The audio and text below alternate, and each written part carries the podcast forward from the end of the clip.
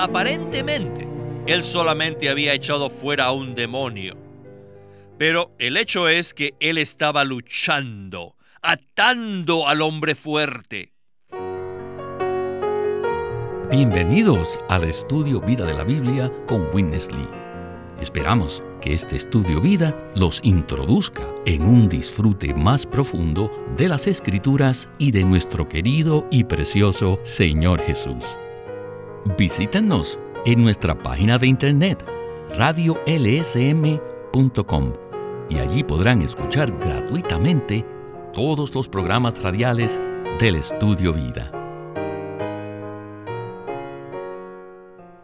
El Evangelio de Mateo revela el reino de Dios, que no es otra cosa que la esfera donde Dios gobierna, la cual ha existido por la eternidad en los cielos.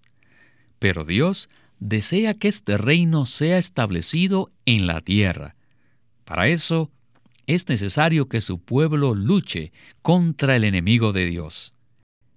En el estudio Vida de Mateo de hoy, que se titula se inicia el rechazo al rey, parte 2, escucharemos acerca de la batalla espiritual. Y con nosotros está, una vez más, Sterling Bayasi, para darnos sus comentarios de este estudio vida tan maravilloso. Saludos, Sterling. Bienvenido una vez más. Gracias por la invitación. Hoy nos enfocaremos en un pasaje de la palabra sumamente importante y para ser preciso, en una sección particular que nos revela la guerra espiritual que se libra en la esfera invisible. Esa guerra espiritual se relaciona con el ministerio terrenal del Señor Jesús y con la batalla entre dos reinos. En Mateo 12 las palabras del Señor son muy claras y la exposición de ellas en este mensaje del estudio vida es fiel, verdadera y beneficiosa. Por tanto, necesitamos prepararnos para entrar en el espíritu guerrero que se revela en el capítulo 12 de Mateo. En Mateo 12 vemos que el Señor Jesús sanó a un endemoniado, ciego y mudo. ¿Qué tal si leemos los versículos 22 al 24 de Mateo capítulo 12. Dicen así, entonces fue traído a él un endemoniado, ciego y mudo, y le sanó, de tal manera que el mudo hablaba y veía, y todas las multitudes estaban atónitas y decían, ¿no es este el hijo de David? Mas los fariseos al oírlo decían, Este no echa fuera los demonios sino por Belcebú, príncipe de los demonios. Aparentemente, este era solo otro milagro más, pero en realidad se estaba desatando una batalla, ¿verdad? Ciertamente lo es. Y permítame introducir esto de la siguiente manera. Anteriormente, en el Evangelio de Mateo, el Señor se hallaba en un entorno particular, y ese entorno le dio la oportunidad para revelar ciertas cosas divinas, especialmente acerca de sí mismo.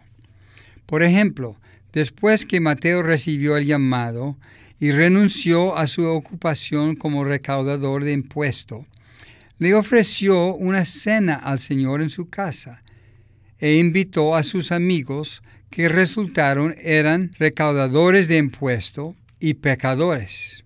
Y el Señor Jesús estaba allí cenando con ellos. Y los religiosos estaban molestos por ello y lo criticaban. Eso le dio la oportunidad al Señor para revelar ciertos asuntos respecto a que Él viene como médico para sanar a los enfermos y que Él es el vestido nuevo y el vino nuevo. Así pues, en Mateo 12 tenemos la misma situación en principio o en naturaleza. Le trajeron al Señor un hombre endemoniado, ciego y mudo, y el Señor lo sanó y echó fuera al demonio. Por tanto, este fue un evento visible, un evento físico. Esa era la escena. Pero entonces los religiosos dijeron algo realmente ofensivo y blasfemo, como lo veremos más adelante.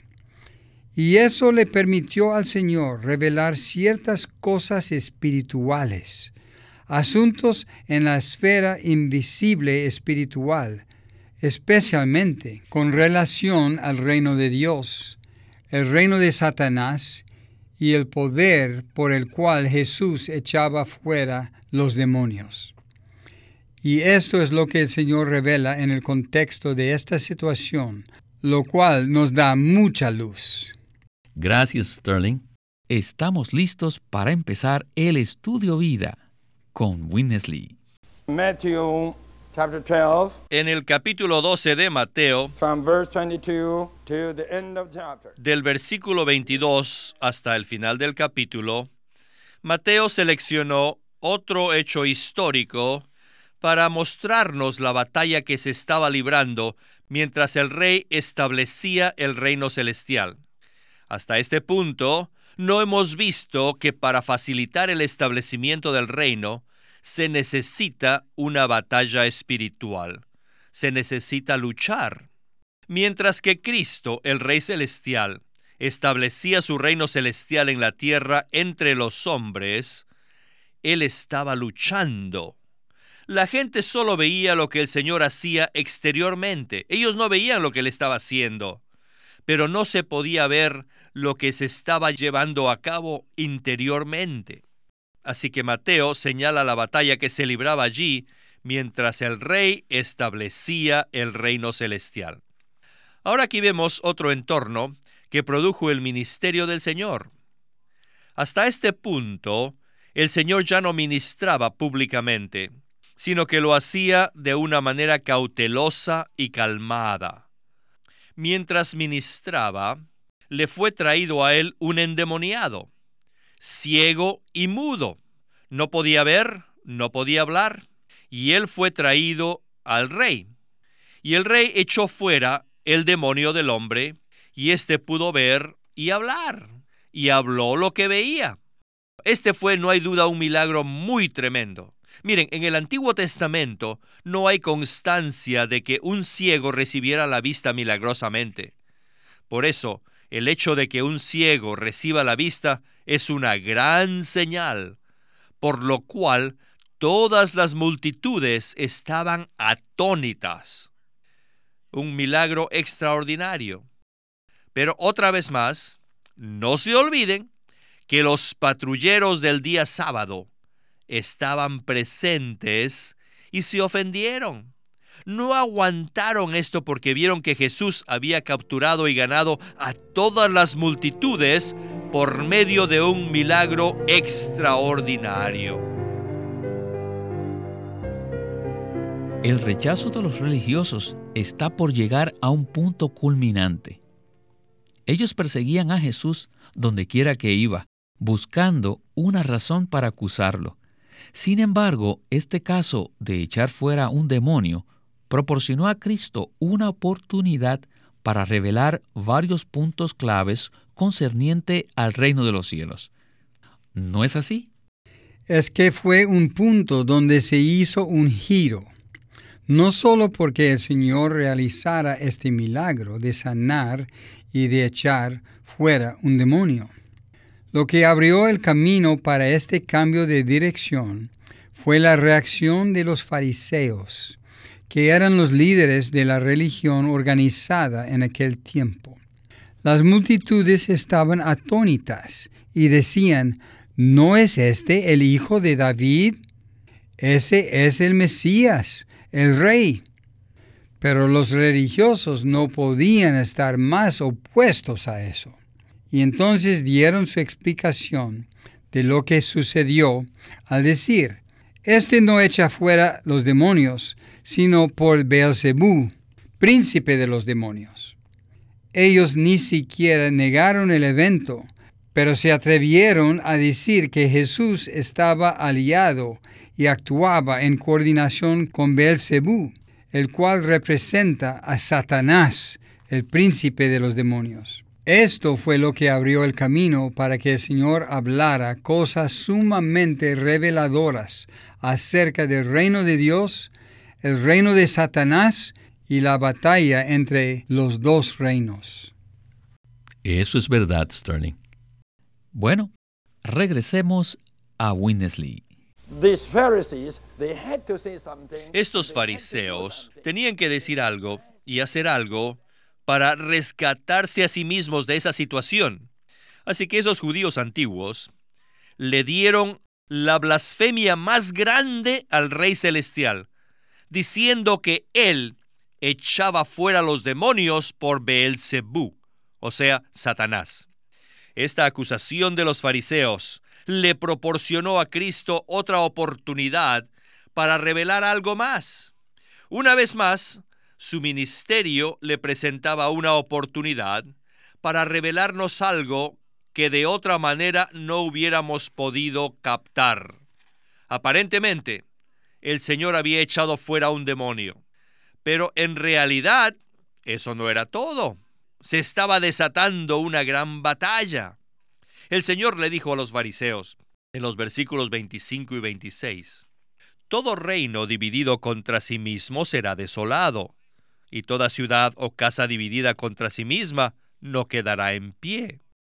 Y si Satanás echa fuera a Satanás, contra sí mismo está dividido. ¿Cómo pues quedará en pie su reino? Este versículo 26 abre el secreto de que Satanás tiene su reino, y su reino está sobre la tierra y entre los hombres. Pero ahora el Rey Celestial ha venido a establecer un reino celestial, también en la tierra y también entre los hombres. Por tanto, los dos reinos se encuentran en conflicto el uno contra el otro. Uno es antiguo y el otro es nuevo. Con esto vemos que se está librando una gran batalla. Luego, el Señor nos dice que antes de echar fuera al demonio, primeramente peleó contra Satanás. En el versículo 29 dice, ¿O cómo puede alguno entrar en la casa del hombre fuerte y arrebatar sus bienes si primero no ata al hombre fuerte? Entonces saqueará su casa. La gente solamente vio cómo el Señor echó fuera al demonio, pero no cómo ató al hombre fuerte, que es Satanás. Así que el Señor aprovechó la oportunidad que se le presentó por la acusación de los fariseos para revelarnos el secreto de la batalla espiritual. En su conversación con los fariseos, el Señor Jesús no solo reveló algo acerca de la realidad del reino de Dios, sino que también abre el secreto de que Satanás tiene un reino. Esto me mueve a preguntarle, ¿qué nos revela este pasaje acerca de Satanás y su reino. El punto crucial es que Satanás tiene un reino, y esto es confirmado por otras escrituras, donde se le llama a Satanás el Dios de este siglo, el príncipe de las tinieblas, el príncipe de las potestades del aire, todo lo cual claramente indica que Satanás tiene autoridad. En Hechos 26, 18 dice que Satanás tiene autoridad, él tiene un reino. Y el reino de Satanás consiste de tres factores o elementos principales. Primero, él utiliza a todos los seres humanos caídos. Segundo, todo el sistema mundial que él inventó constituye una gran parte de su reino. Y tercero, los ángeles que se rebelaron cuando Él se rebeló y se convirtieron en los principados y potestades, son los ángeles malignos en su reino. Así que existe un reino muy real, el reino de Satanás, que está en contra de Dios. Y esto es lo que se pone al descubierto aquí. Sale a la luz que existe otro reino y el Señor Jesús afirma el reino de Dios. En Mateo 12, 28 dice, Pero si yo por el Espíritu de Dios echó fuera los demonios, entonces ha llegado a vosotros el reino de Dios. Pues bien, aquí se revela un conflicto directo entre el reino de Satanás con los elementos que acabamos de mencionar y Cristo, quien es la corporificación y la presencia concreta del reino de Dios. Cristo trae el reino de Dios a la tierra y lo trae en esta situación particular mediante una batalla. De manera que el reino de Satanás incluye la esfera física y también la espiritual. En la siguiente parte de este mensaje veremos la clave para ser vencedores en esta batalla espiritual y así traer el reino de Dios a la tierra. Continuemos con nuestro estudio vida. Apparently, he was only casting out the demon. Aparentemente, él solamente había echado fuera a un demonio. Actually, he was fighting.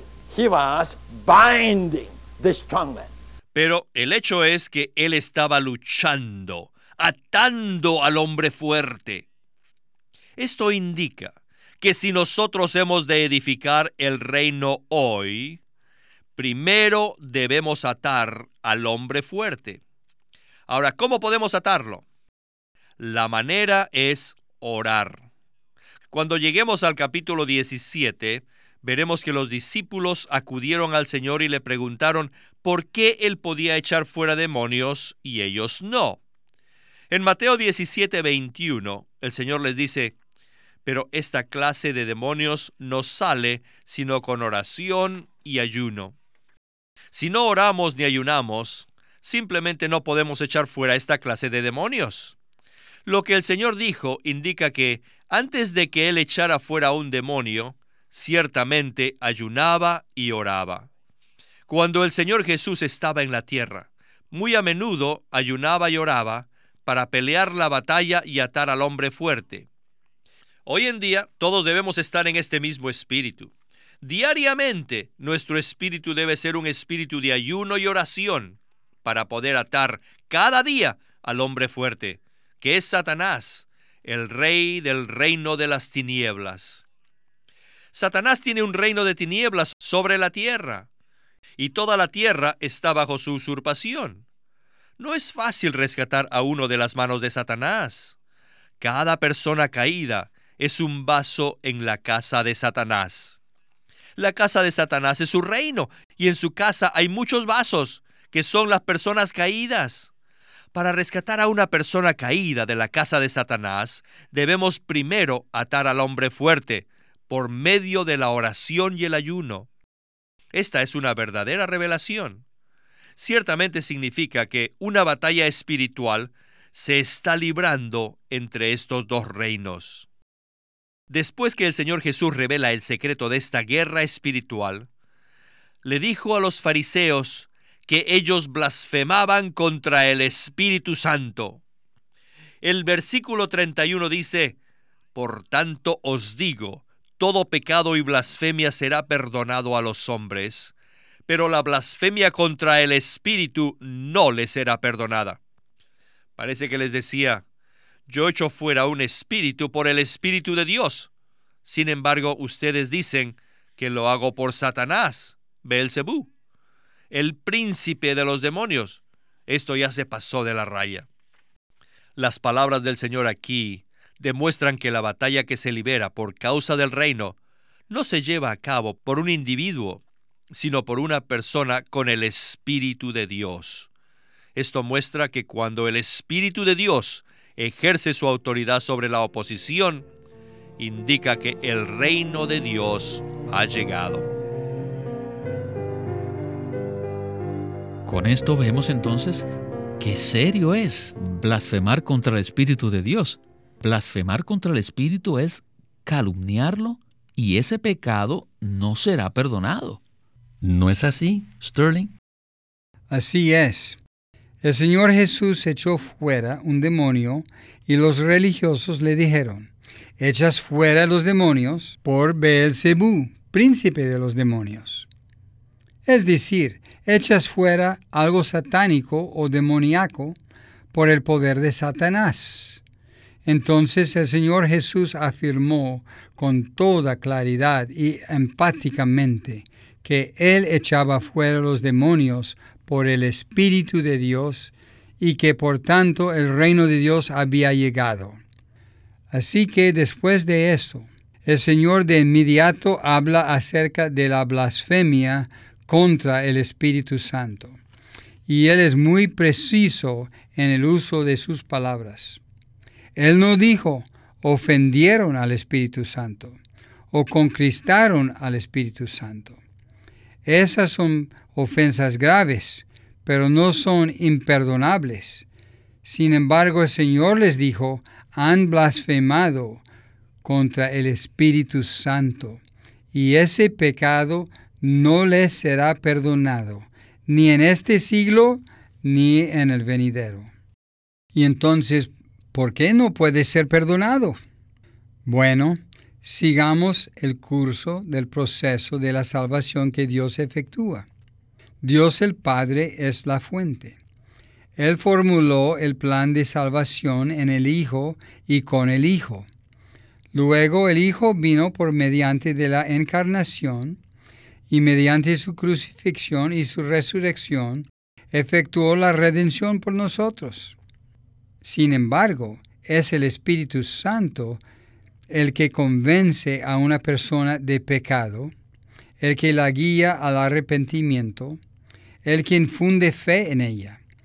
Es el Espíritu quien aplica lo que el Padre planeó y lo que el Hijo realizó.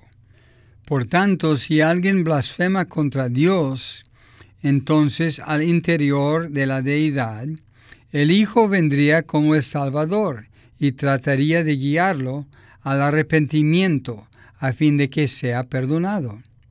Y si alguien blasfema contra el Hijo, incluso existe la posibilidad de que ese blasfemo sea perdonado, porque hay una oportunidad para que venga el Espíritu de Dios el tercero de la deidad viene para alumbrarlo, para convencerlo y para conducirlo al arrepentimiento. Pero si alguno hiciera lo que los fariseos hicieron y llamara al Espíritu de Dios el Espíritu de Satanás, el Espíritu de Beelzebú, esa persona estaría rechazando la totalidad del Dios triuno y estaría rechazando que el tercero de la Trinidad Divina venga a guiarlo a su salvación. Por tanto, esa blasfemia no puede ser perdonada, porque ese blasfemo se ha puesto en una posición en la cual ni el Padre, ni el Hijo, ni el Espíritu pueden alcanzarlo. Al blasfemar contra el Espíritu de Dios, esa persona ha repudiado totalmente la operación que el Dios triuno en Cristo como Espíritu realiza para salvarlo. Así pues, no hay manera de que pueda ser perdonado, porque ha blasfemado contra el Espíritu de Dios, quien es el medio por el cual alguien es perdonado. Por tanto, esa persona no será perdonada, ni en este siglo, ni en el siglo venidero. La blasfemia contra el Espíritu Santo de Dios consiste en llamarlo Beelzebú, el espíritu de Satanás. Así pues, queremos darles buenas nuevas a los oyentes que han estado perturbados por algo que dijeron en un momento de ira o de frustración, y a quienes el enemigo acusa y les dice, estás totalmente perdido. A ellos les decimos que las buenas nuevas es que ustedes pueden ser perdonados porque reconocen que el Espíritu de Dios es el Espíritu de Dios y esto los capacita para ser redimidos, salvos, perdonados, regenerados y reconciliados con Dios para entrar en el reino de Dios. Sterling, me alegro que hemos aclarado este punto acerca del pecado que no es perdonado. Muchas gracias por su ayuda y sé que muy pronto estará con nosotros. Como siempre ha sido un placer participar en el programa.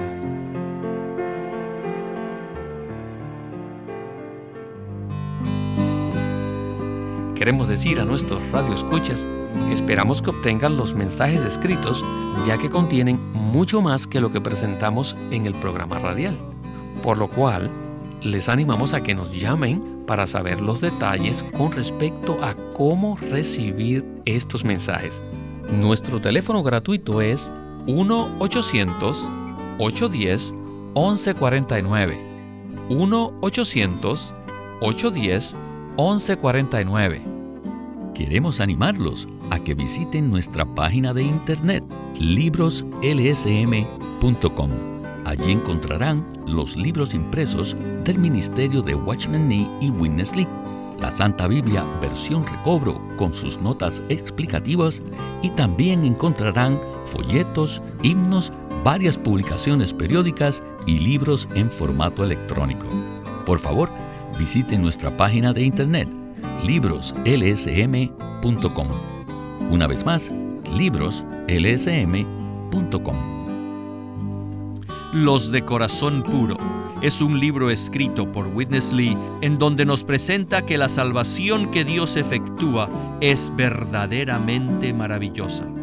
Mateo 5 habla de bienaventurados los de corazón puro porque ellos verán a Dios. Dios no solo desea rescatarnos de la perdición eterna, sino que también desea crecer en nosotros, transformarnos y glorificarnos, de modo que seamos su expresión gloriosa por toda la eternidad. Si hemos de disfrutar plenamente la maravillosa salvación de Dios, debemos ser quebrantados por Dios y pasar por muchas experiencias espirituales, tales como purificar nuestro corazón, confesar nuestros pecados, ser iluminados por Dios, consagrarnos a Él y vivir conforme a nuestra conciencia y aprender a servir a Dios conforme a su poder y no según el nuestro. En este libro, Witness Lee presenta de forma práctica muchos principios básicos que abren el camino para que los creyentes avancen en su experiencia cristiana. Los de corazón puro por Witness Lee. Llámenos a nuestro teléfono gratuito 1-800-810-1149. 1-800-810-1149. Además, si desean, pueden comunicarse con nosotros enviándonos un correo electrónico a estudiovida.lsm.org. Una vez más, estudiovida.lsm.org.